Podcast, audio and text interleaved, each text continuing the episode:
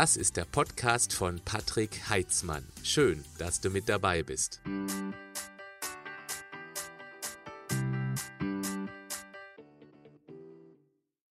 Bereits mit 15 Jahren lernte er den Beruf Koch, später noch Hotelfachmann und staatlich geprüfter Küchenmeister. 2007 startet er mit seiner Frau als erster in Europa mit der Zucht von Kobe-Rindern. Ich hoffe, ich habe das richtig ausgesprochen, auf ökologischer Basis. Mittlerweile umfasst die Zucht über 60 Tiere. Er betreibt das Catering-Unternehmen Ludwig Maurers Meeting Point und arbeitet für Magazine wie Beef und Rolling Pin als Fleischexperte.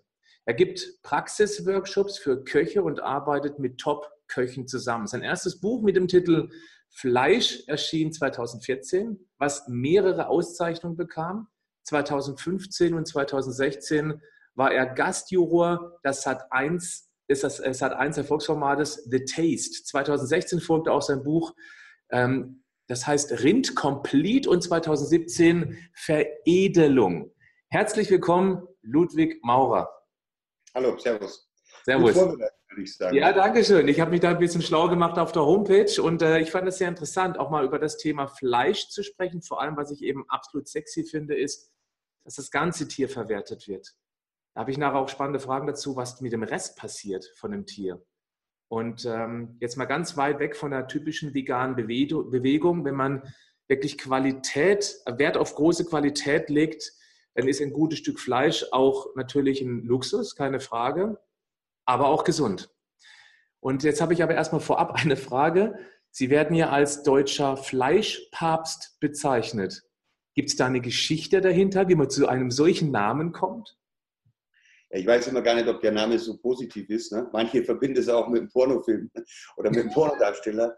ähm, das kam bei der ersten, äh, beim ersten Auftritt bei The Taste 2015 mhm. äh, haben die mich einfach vorgestellt als den, der in Deutschland als kompetentester in der Öffentlichkeit steht, wenn es um das Thema Fleisch geht. Und so wurde der Name Fleischpapst. Fast ich benutze den nie oder äh, ich firmiere nicht darunter, sondern ich finde gar nicht so besonders gut, aber es hat sich halt in die, in, in die Leute ein bisschen eingebrannt und naja, jetzt ist es halt so. Ja, genau, kann man sich gar nicht gegen wehren.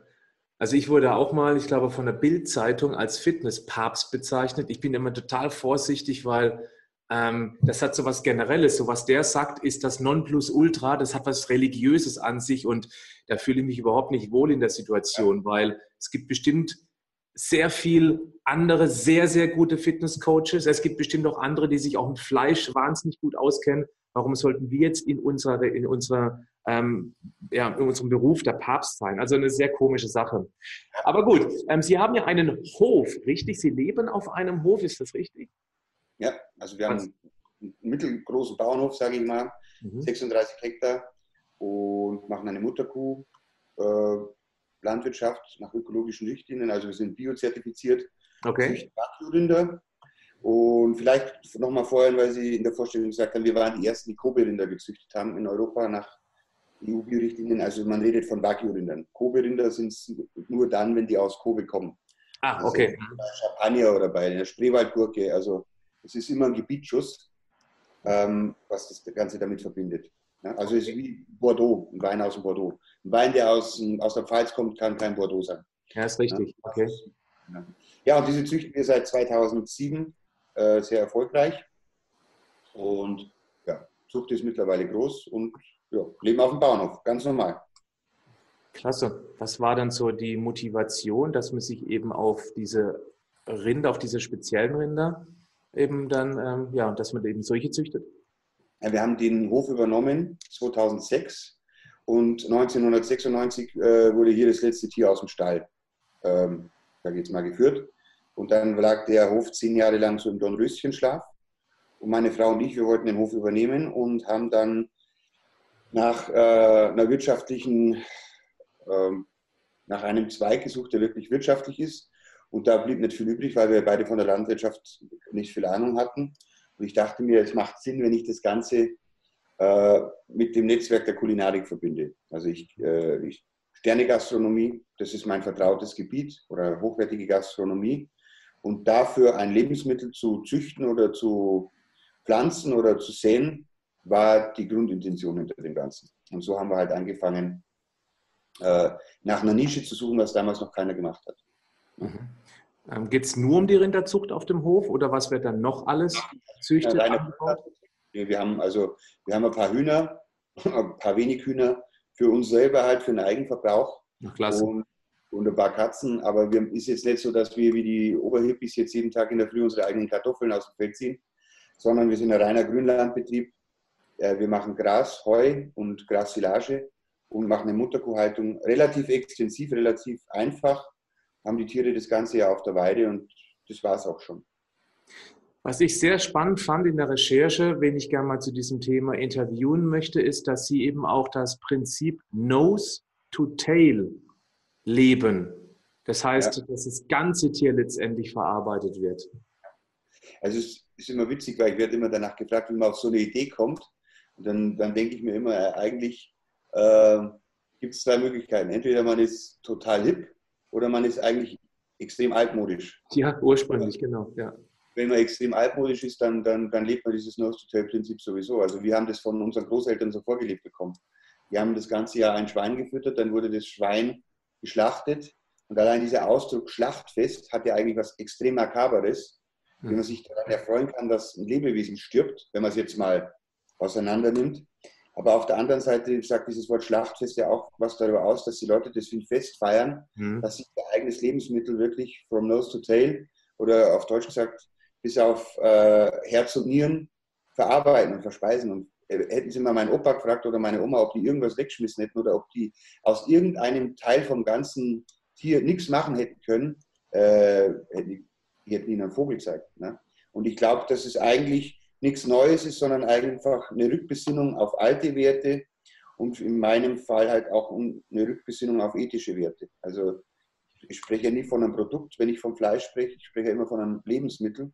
Und allein das erste Wort in diesem Doppelwort Lebensmittel sagt eigentlich alles aus. Mhm. Und ich glaube, jeder, äh, der da mal dabei war, wenn so ein Tier geschlachtet wird oder wenn eben so ein äh, Tier getötet wird, hat einen ganz anderen Bezug zu diesem Rohstoff, zu diesem ja. Lebensmittel. Kann ich total nachvollziehen, weil auch ich bin auf einem Bauernhof groß geworden von Oma und Opa und da wurden auch, das war eben auch Gastronomie, regelmäßig Schweine geschlachtet. Wir mussten immer dann weggehen, wenn das Tier erschossen wurde. Wir haben dann einen Knall gehört und durften wieder rein. Aber ansonsten haben wir eben auch zugeguckt, wie das Tier eben dann tatsächlich auseinandergenommen wird. Und ähm, es würde jedem Menschen mal ganz gut stehen, wenn er das miterleben würde, weil man dann eben dieses Produkt Fleisch, wofür auch ein, Leben, ein, ein, ein, ein Tier sterben muss, weil man das einfach dann wesentlich mehr wertschätzt. Weil das ist ja die große Problematik heute. Dass ja. eben dann teilweise ja vielfach die Woche Fleisch gegessen wird und dann von der billigsten Qualität des Lebensmittels sind da nichts mehr wert. Wir sind in Europa das Land, was den, was den geringsten Aufwand, finanziellen Aufwand hat an unsere Lebensmittel. Ja, aber gut, das ist, äh, da, müssen, da können wir jetzt fünf Stunden diskutieren. Ne? Das hat mit der Einstellung jedes Einzelnen zu tun. Man kann es aber auch nicht verallgemeinern. Man kann nicht sagen, die Deutschen sind zu blöd zum Essen und die Franzosen sind die absolute Oberliga. Es gibt überall solche und solche. Ja. Bei uns machen sich halt relativ wenig Leute Gedanken. Wir sind ein sehr dicht besiedeltes Land oder das dicht besiedelste Land Europas ähm, und haben natürlich dementsprechend wenig Fläche für artgerechte Tierhaltung. Mhm. Und das ist, kann man jetzt eben nicht über einen Kamm scheren, sage ich jetzt mal mit allen anderen. Aber ich glaube, ein Bewusstsein ist da und ein Umdenken findet statt. Ich glaube, dass wir in 20 mhm. Jahren noch viel, viel weiter sein werden. Dass die Kluft immer größer wird zwischen denen, denen es komplett wurscht ist und die, die sich intensiv damit beschäftigen. Und ich meine, allein die Tatsache, äh, was die vegetarische und vegane Bewegung in den letzten 10, 15 Jahren äh, für einen Fortschritt genommen hat, zeigt doch, dass sich viel mehr Leute Gedanken über ihre Ernährung machen. Und das ist auch gut so, ja. Genau jeden Fall gut so. Ja. Dieses Nose to Tail, auch ich kenne das noch von früher und ich bin ja letztendlich auch erst 45 Jahre alt. Das hat sich ganz schön verabschiedet. Warum hat sich das denn so verabschiedet? Warum essen wir heutzutage keine Innereien mehr? Ich gebe zu, das hört sich ekelhaft an, Innereien zu essen, aber früher war das absolut normal und die Leber ist ja praktisch die Multivitamin-Mineraltablette der Natur. Kein ja. einziges Organ, nichts am Tier ist so dermaßen wertvoll wie eine Leber von einem vernünftig gezüchteten Tier. Das ist wohl richtig. Und ich sage jetzt mal so, in, in Gourmetkreisen oder in Gastronomiekreisen hat die Leber auch immer noch ein Standing. Eine Kalbsleber oder ein Kalbsbries, das sind immer noch Innereien, die ganz vorne mitgeführt werden. Ne? Schweinenieren, Schweineherz und so ist jetzt was anderes. Ne? Aber auch Geflügelleber oder Kaninchenleber hat immer noch, sage ich mal, ein relativ gutes Standing. Warum so wenig äh, Innereien gegessen werden und warum so wenig nach dem Nose-to-Tail-Prinzip angewandt wird, ist, glaube ich, auch der damit verbundene Aufwand. Ja? Mhm. Wenn wir mal ganz ehrlich sind, es, äh, es ist kein, äh, kein finanzieller Aufwand, zum Beispiel selber Pasta zu machen oder sich selber einfach mal, ich sage jetzt ein ganz dummes Gericht, sich selber Käsespätzle zu machen.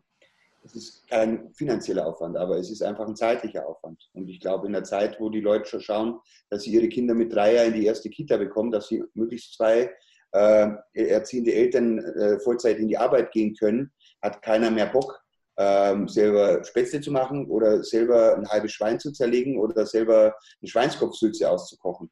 Ich glaube, es ist einfach diese Bequemlichkeit und auch diese, äh, wie gesagt, nicht der finanzielle Aspekt, sondern der zeitliche Aspekt. Warum viele Leute auch immer selber kochen. Seien Sie mal ehrlich, wie, in wie vielen äh, deutschen Haushalten wird noch richtig frisch gekocht? Und das ist ja auch zeitintensiv.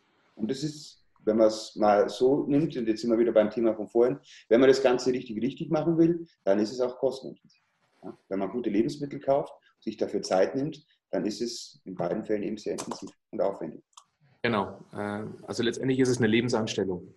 Ganz klar. Wo landen die ganzen Innereien oder für die Fleischindustrie wahrscheinlich eher als Abfallprodukt bezeichnete äh, Sachen, die eben nicht verwertet werden?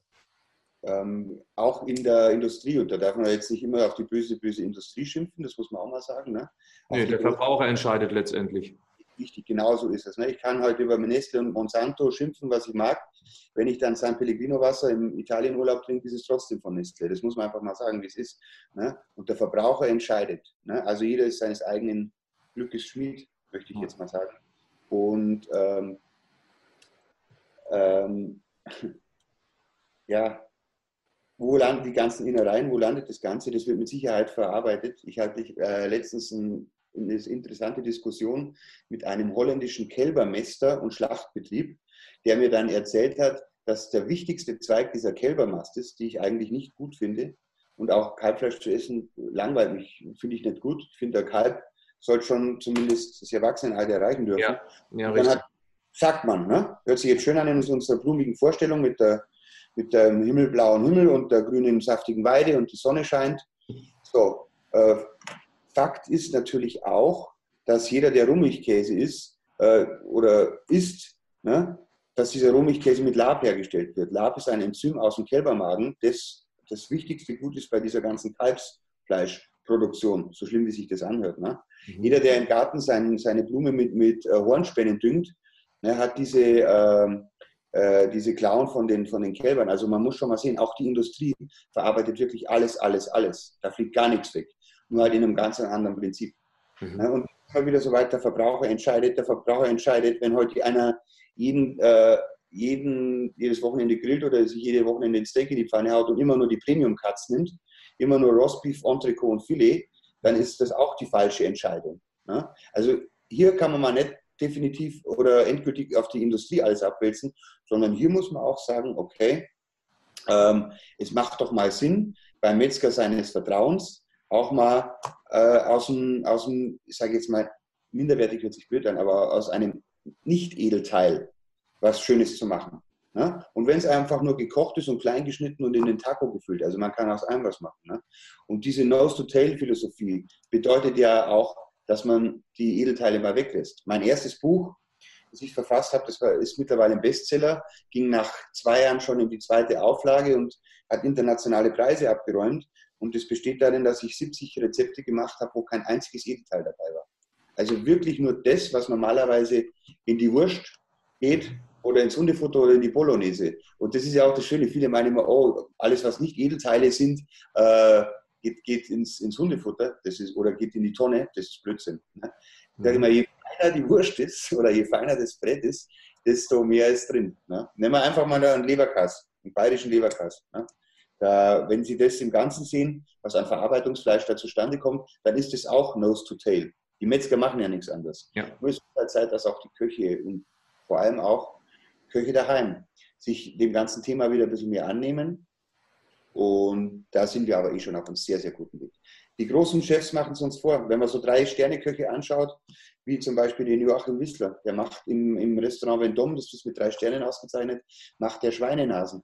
Ja, letztens war ich, letztens war ich im, im, im Horvath bei Sebastian Frank in Berlin, der hat äh, eine halb frittierte Schweinebacke auf der Karte. Also die Top-Chefs, die machen das schon immer und da gab es auch nichts anderes. Überlegen Sie mal vor 30 Jahren oder wenn Sie alte Kochbücher nehmen, ein Paul Bocuse, ein Eckart Witzigmann, die haben immer Kalbsblies, Kalbsleber, Kalbsnieren, äh, äh, Geflügelleber und so weiter verarbeitet oder Hahnenkämme.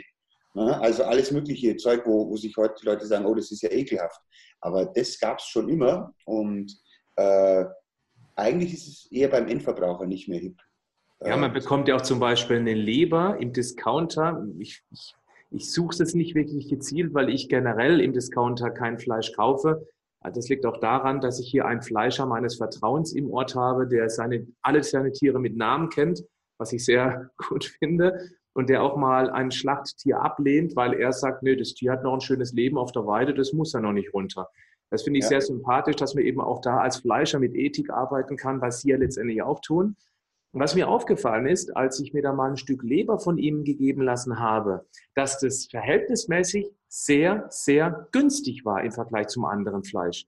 Liegt das daran, einfach der Markt macht den Preis, weil eben nicht so viele nach Leber fragen und ein Fleischer im Ort, das dann tatsächlich doch eher seinem Hund, seiner Katze oder in die Tonne hauen würde?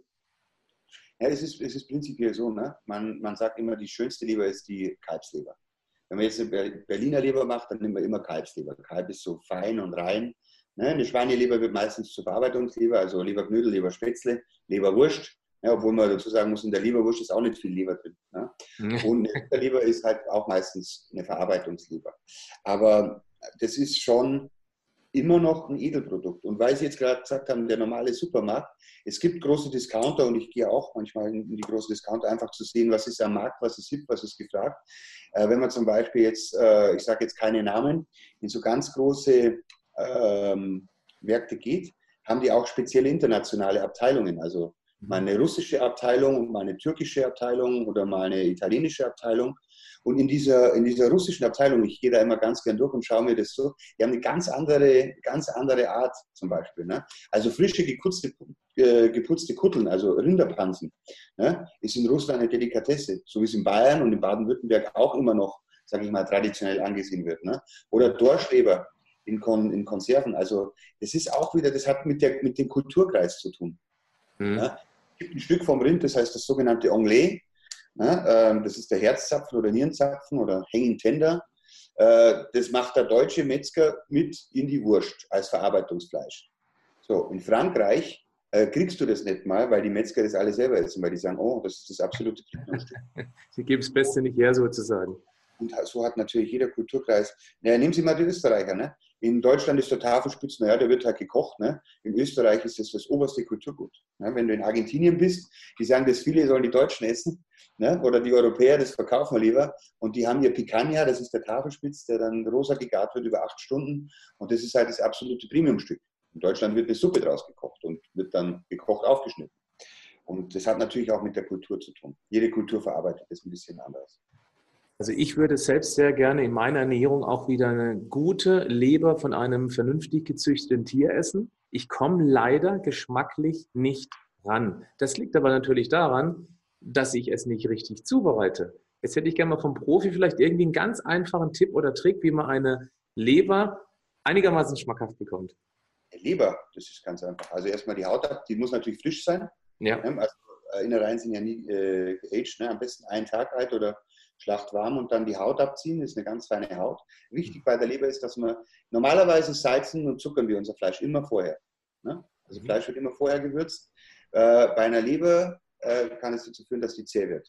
Also dann die Haut wirklich ganz, ganz fein abziehen und dann in dünne Streifen schneiden, nicht würzen, vielleicht leicht melieren und dann einfach in gebratener äh, brauner Butter mit ein bisschen Salbei, das ist der Klassiker, ne? Salbei-Butter, das Ganze dann äh, schön kross anbraten.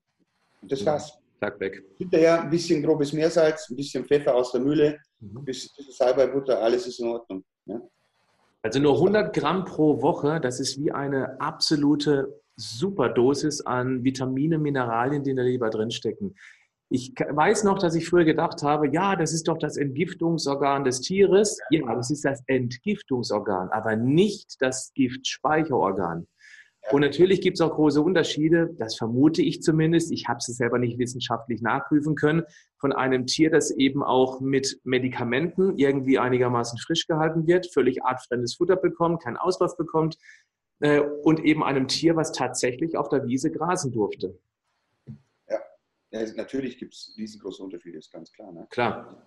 Du bist, was du isst, das gilt, das gilt für, für jedes, jedes Lebewesen und für alles. Ne? Ja, logisch. Also, wir haben natürlich die, also wir Menschen haben natürlich den großen Vorteil, dass wir uns das aussuchen können und aussuchen dürfen, wo wir leben und was wir essen. Ne? Bei Tieren ist es halt leider nicht so. Ja, genau.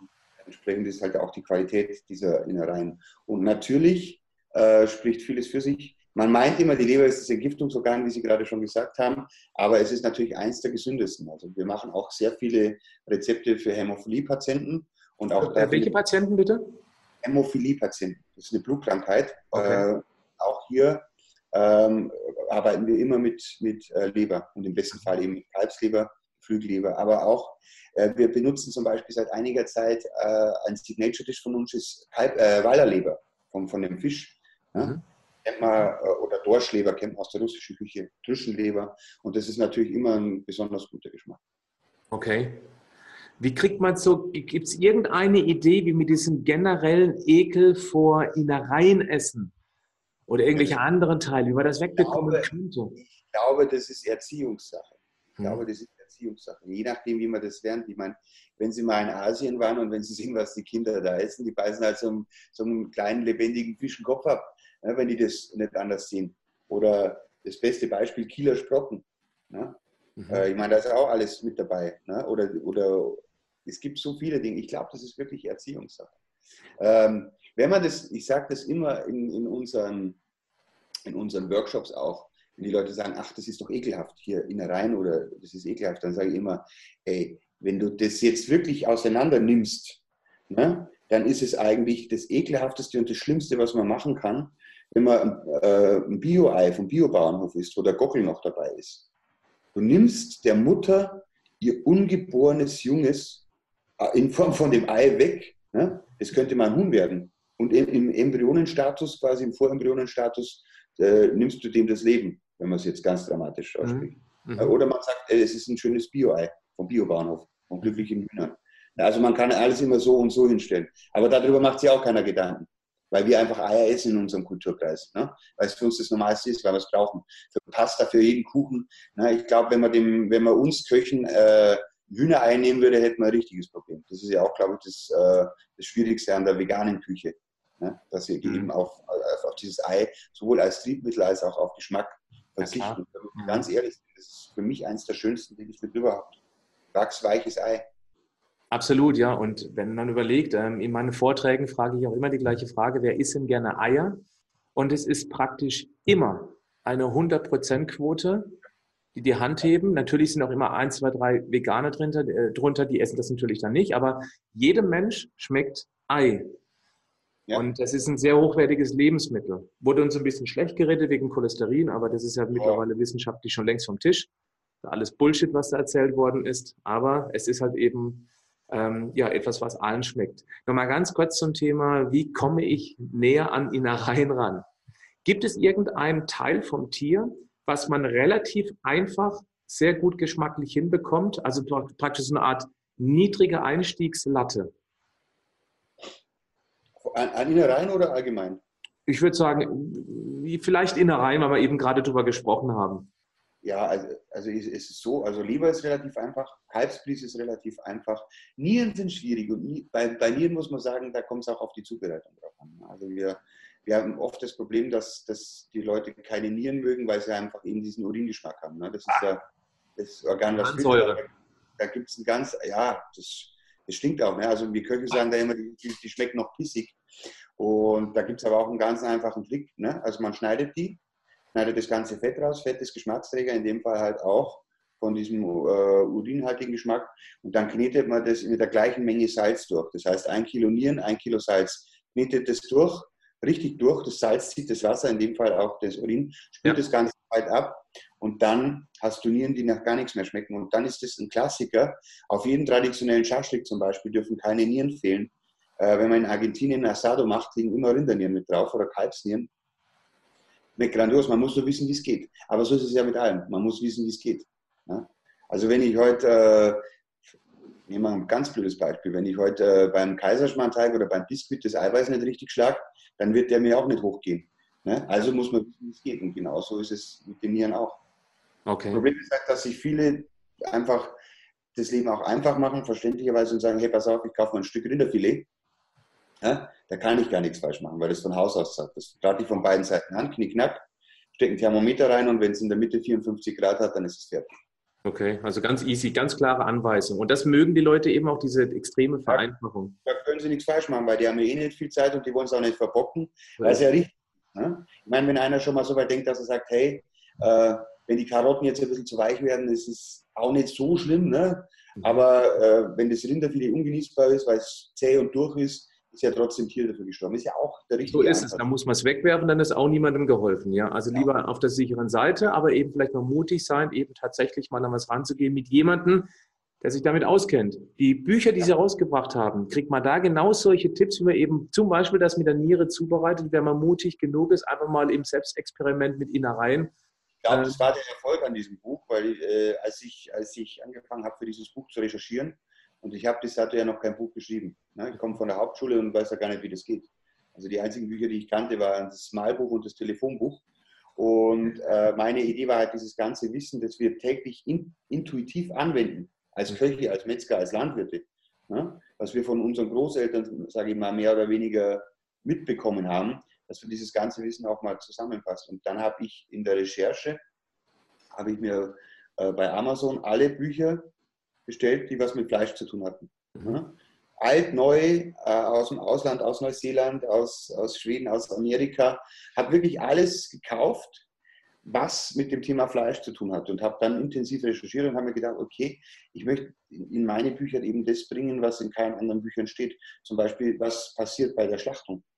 Das ist ja ein Thema, das, über das spricht man nicht gerne, ne? weil es ist nie schön, wenn man so ein edles, tolles Tier, wenn das äh, sterben muss. Und, ähm, aber ich habe in all den Büchern, ich, äh, siehst du Bilder von glücklichen Tieren auf der Weide, ne? Sonne scheint.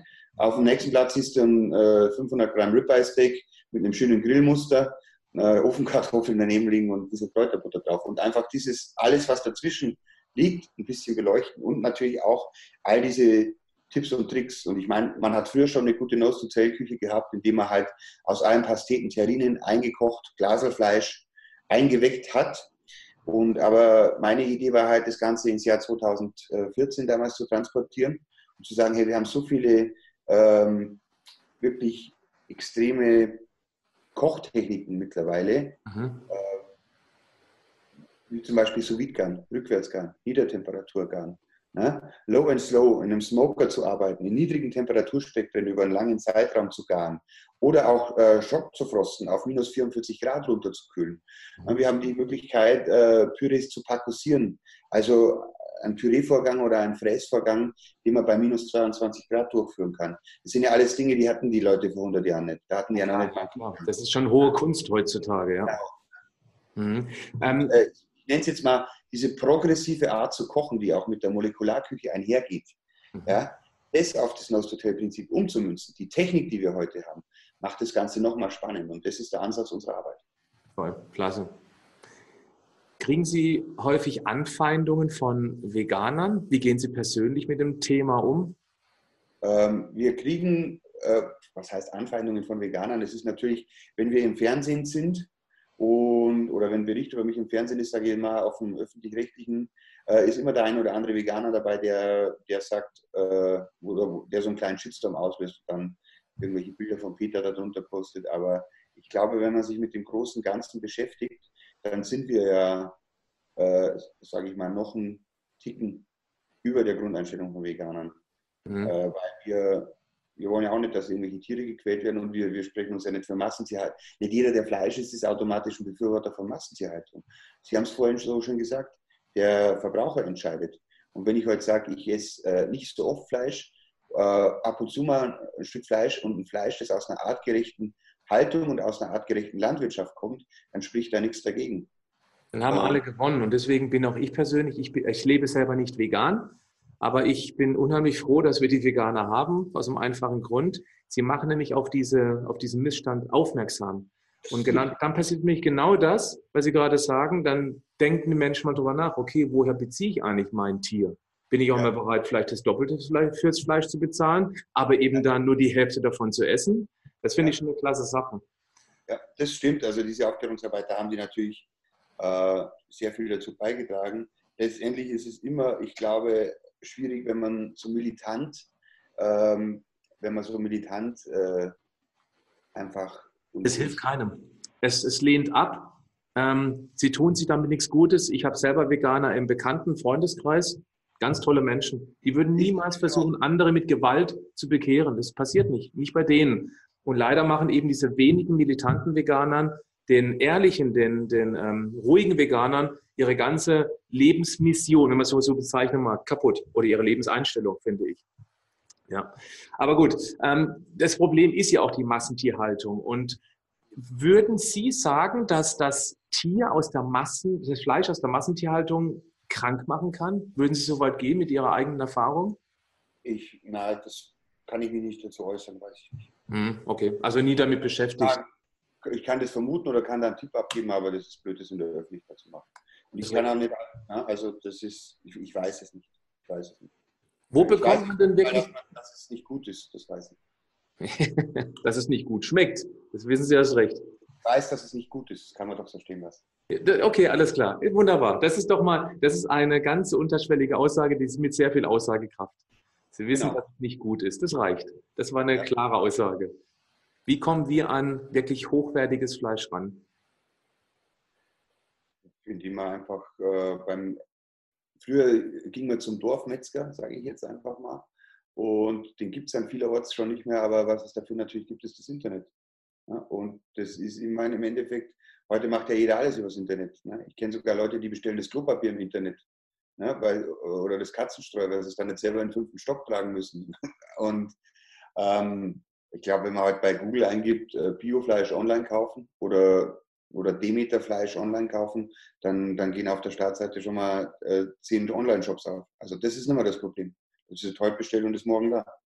Kann man auch bei Ihnen per Internet Fleisch kaufen? Nein, wir verkaufen nur ganze Teile, gehört auch zu unserer Hotel-Philosophie. Wir verkaufen nur ganze Rinder oder halbe Rinder mhm. und das meistens an Gastronomen, weil, und das ist ja auch, sage ich mal, ein Vorteil von, dieser, äh, von diesem Prinzip, oder von dieser Philosophie, mhm. weil es einfach für Gastronomen auch wirtschaftlicher ist, wenn sie halbe Tiere kaufen und die verarbeiten, wenn sie wissen, wie es geht.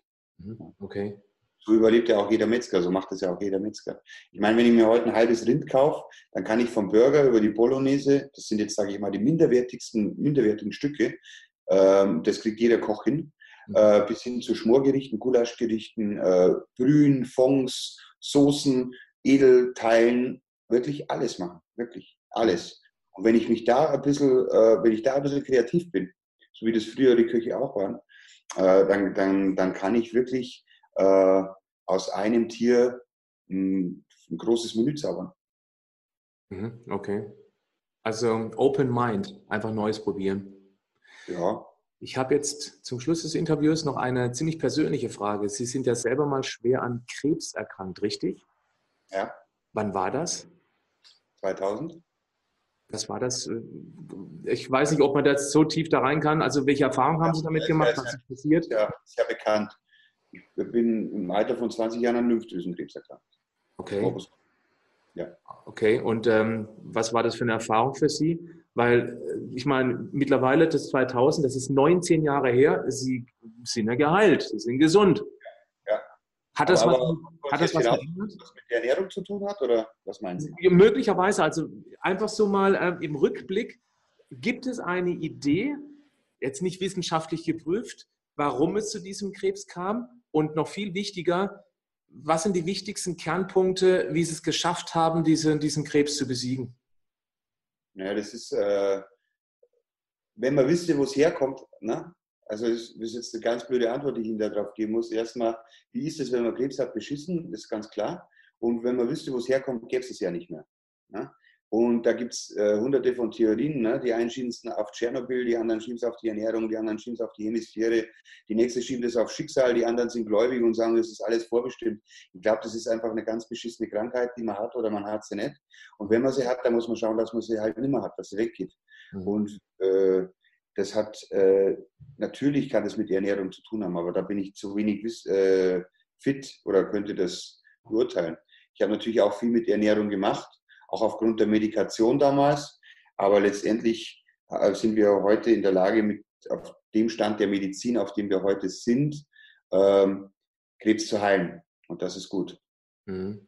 Hat in Ihrem Fall definitiv geklappt. Wunderbar. Und ich vermute mal, dass Ernährung auch eine gewisse Rolle dabei gespielt hatte natürlich spielt Ernährung eine Rolle. Ich meine, das weiß man ja. Ne? Mhm. Äh, das, das ja, viele Ärzte leider nicht. Muss ich, da muss ich widersprechen. Ich höre das leider immer wieder, dass es Ärzte gibt, die sagen, mit Ernährung können sie gar nichts machen. Essen Sie, was Ihnen schmeckt, Hauptsache Sie essen. Ja, aber ich sage Ihnen jetzt eins, die Ärzte sind auch nicht die Götter, äh, nur weil sie, weil sie einen Doktortitel vorstehen haben. Ich kenne auch Ärzte, die, nicht die rauchen. Ernährung, nein. Ärzte, die, die, die gern eintrinken. Ja, das ist immer wieder so weit. Nicht jeder Franzose ist automatisch ein Gourmet und nicht jeder Deutsche ist automatisch kein Gourmet. So weit waren wir vorhin auch schon. Ne? Und das ist immer individuell. Ne? Ja. Ich sage, kenne Ärzte, kenne Ärzte, die sind Kettenraucher, sind aber auf ihrem Fachgebiet die absoluten Cracks. Also, ja. nobody's perfect. Herzlichen Dank für dieses sehr angenehme Interview. Nose to Tail ist das Prinzip, was Sie leben, selber mit einer eigenen Zucht. Und ähm, ja, dann ähm, wünsche ich den Menschen, die jetzt hier bei diesem Interview zugeschaut haben, beziehungsweise das Podcast-Interview gehört haben, dass sie mutig genug sind, eben sich auch mal tatsächlich, ja, ich weiß, erstmal kommt der Ekelfaktor, mit dem Thema Innereien zu beschäftigen. Aber eine Leber, ich mag das nochmal zum Schluss wiederholen, ist eine Multivitamin-Mineral-Tablette ähm, in Gänsefüßchen für unseren Körper und 100 Gramm pro Woche, da würde sich jeder Mensch was Gutes tun, wenn es eine vernünftige Quelle ist. Das war die unterschwellige Kernbotschaft, auch aus dem Interview, die nehme ich auf alle Fälle mit, von jemandem, der sich seit so vielen Jahrzehnten intensiv mit diesem Thema beschäftigt. Vielen Dank fürs Interview. Gerne. Dankeschön. Tschüss. Tschüss. Einen ganz kurzen Moment noch, der könnte sich für dich lohnen. Fast drei Jahrzehnte Erfahrung stecken nicht nur in meinem Podcast, meinen Büchern und meinen Firmenvorträgen, sondern auch komprimiert in meinem kostenlosen Online-Workshop, zu dem ich dich hiermit einladen möchte. In circa 60 Minuten erkläre ich dir, wie einfach gesunde Ernährung sein kann, wenn du dich auf die magischen 47 konzentrierst. Und du erfährst dort auch, warum die Hormone stärker sind als unsere Willenskraft und wie wir uns das zunutze machen können. Ich zeige dir auch eine einzigartige Idee, wie du deinen inneren Schweinehund sozusagen auf die Hundeschule schicken kannst. Und du kannst mir dort auch Fragen stellen, die ich dir dann beantworten werde. Gib einfach webinar-ph.de ein. Webinar-ph ph für Patrick Heitzmann.de und suche dir einen passenden Termin aus. Du findest die Webadresse auch in den Show Notes. Bleib gesund, aber mach auch was dafür.